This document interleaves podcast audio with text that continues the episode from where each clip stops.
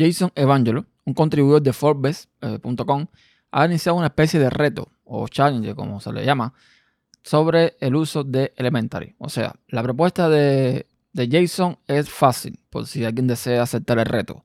Y es que básicamente lo que tenemos que hacer es eliminar Windows, Mac o su sistema operativo Linux actual, el que sea, y instalar exclusivamente Elementary 1, o sea, la versión 5.0 de Elementary, como su distribución primaria por al menos dos semanas.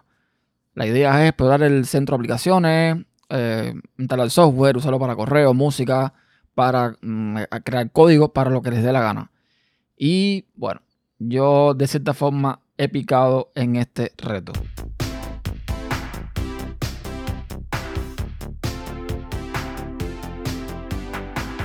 Hola a todos, soy Ernesto Costa, arroba las en Twitter y te doy la bienvenida a un episodio más de Podcast Inside, un podcast de la red tupodcast.com. Hoy es 20 de enero del año 2019 y ya vamos comenzando.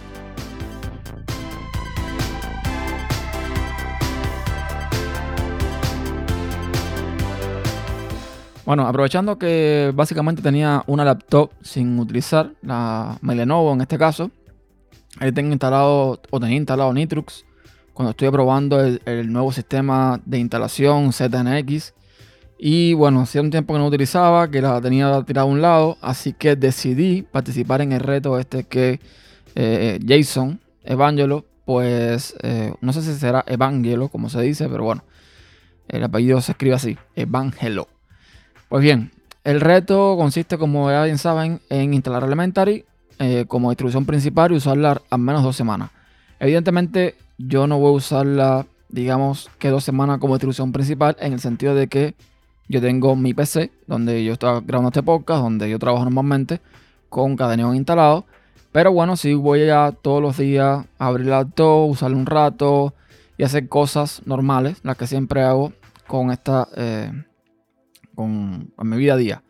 Lo que pasa con, con Elementary en este caso es que eh, ya de una vez instalado, ya empecé a encontrar unos, pequeños problemas.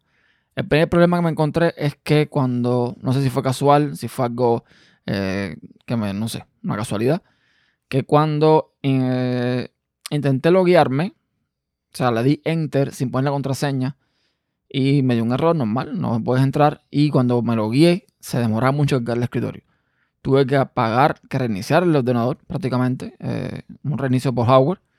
Y de esta forma fue que pude volver a entrar al escritorio. Cuando entro al escritorio me doy cuenta, bueno, eh, no me dio realmente el consumo, no me dio el desempeño, pero se mueve bastante bien. Estoy hablando que mi laptop tiene 6 eh, GB de RAM, un i5 de, qué sé yo, cuarta, quinta generación, no me acuerdo. Y un disco estado sólido, donde está el sistema instalado y un disco mecánico. Ahí en el estado sólido está instalado Elementary. Y se mueve muy bien. O sea, se mueve bastante rápido, fluido, no tengo ningún problema, todo está bien. Pero me doy cuenta que para la resolución de ese ordenador, yo ya me he adaptado mucho a la resolución mm, de 2560 por 1440, que en, uno de mis monitores, y 2560 por 1080 en el otro. Entonces las cosas son mucho más grandes. Cuando vas a una resolución como la laptop, que es 1366 por 768, pues ahí ves un poco de diferencia, ¿no? Para empezar, Elementary, al igual que Genome, usa todo el, menú de las aplicaciones integrado en la barra, en la barra de títulos, etcétera, etcétera. Y esto hace de que la barra sea muy grande, muy alta y ocupa mucho espacio en pantalla. Tanto que, eh, o sea, el espacio es abismal. Si vemos aplicaciones como Firefox, por ejemplo, que por algún motivo no veo por qué no tiene la integración con, con este sistema de ventana, pues te das cuenta de que es demasiado espacio entre el título de la, de la, de la barra título, o sea, el título de la aplicación, y las pestañas. O sea, es, horrible. Lo otro que, te, que, que me he percatado es que para poner Elementary más o menos me gusto, tengo que hacer uso de Elementary Tweaks. Una aplicación como Genome Tweak Tools, pero para, para Elementary, que hay que instalar desde un PPA. Pero bueno, ya eso lo instalé, ya estuve probando más o menos, funciona bien, eh, todo funciona me sirve, por ejemplo, para el tema de mover los, botones, porque no entiendo por qué en Elementary siguen empeñados en poner el botón de cerrar a un lado, el de maximizar en el otro, y no ponen botón de minimizar. No entiendo por qué hacen esto.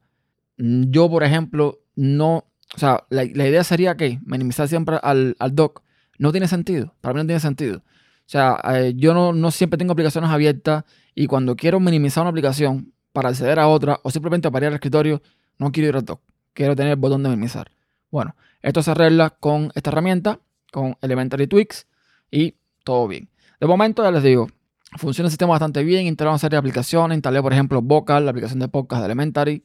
Instalé, ¿qué más instalé? Instalé otra, no me acuerdo cuál fue, para ir eh, pues probando, tanteando. Vinculé una de mis cuentas de email con, con el cliente de correo, con Jerry, o Gary, o Yari, como se llame. Funciona muy bien, sinceramente funciona bastante bien.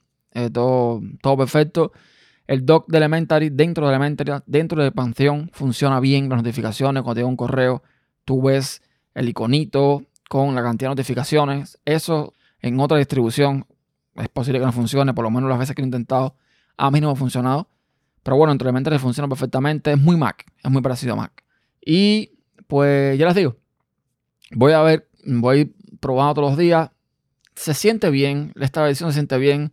Mm, lo otro que veo un poco como que forzado es que cada vez que vas a entrar a una aplicación, o la mayoría de las aplicaciones de Elementary, eh, la primera opción que te dan es pagar por la aplicación.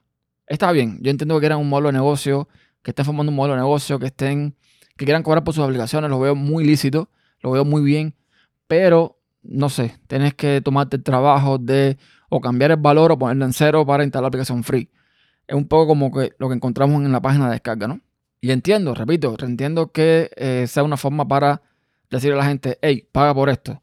Pero donde, o sea, donde yo le veo lo negativo es que yo, por ejemplo, que no soy usuario de Elementary y quiero enterarme unas aplicaciones que son de pago o por las que se puede pagar, me gustaría primero probar. Y si yo me doy cuenta que esa aplicación es lo que estoy buscando, lo que me hace falta, lo que necesito, y quiero colaborar con el proyecto para que evidentemente el proyecto no muera, pues ahí tengo la opción de pagar de nuevo y la pago y ya está. Pero no más fuerza desde un principio a pagar. En fin, que esto era más o menos lo que les quería comentar. Esto es un reto que ya les digo, lo pueden encontrar en Forbes, o el enlace en, las notas del programa. Ya el, este eh, Jason ya va por el primer artículo. En el primer artículo está hablando un poco de acerca de las aplicaciones de audio de Elementary. Ahí habla de Melody, habla de Vocal, la aplicación de podcast, habla de como, o sea, Give My Lyric, que es un, una aplicación que lo que hace es mostrar las letras de eh, las canciones, etcétera, etcétera. Son artículos cortitos que vale la pena leer. Y nada, ya saben, todos los medios de contacto están en tupodcast.com barra contacto. Ahí pueden contactar por cualquiera de las cuentas que hay, por cualquiera de las vías de contactos que hay. Y gracias por escuchar. Nos vemos en la próxima. Chao.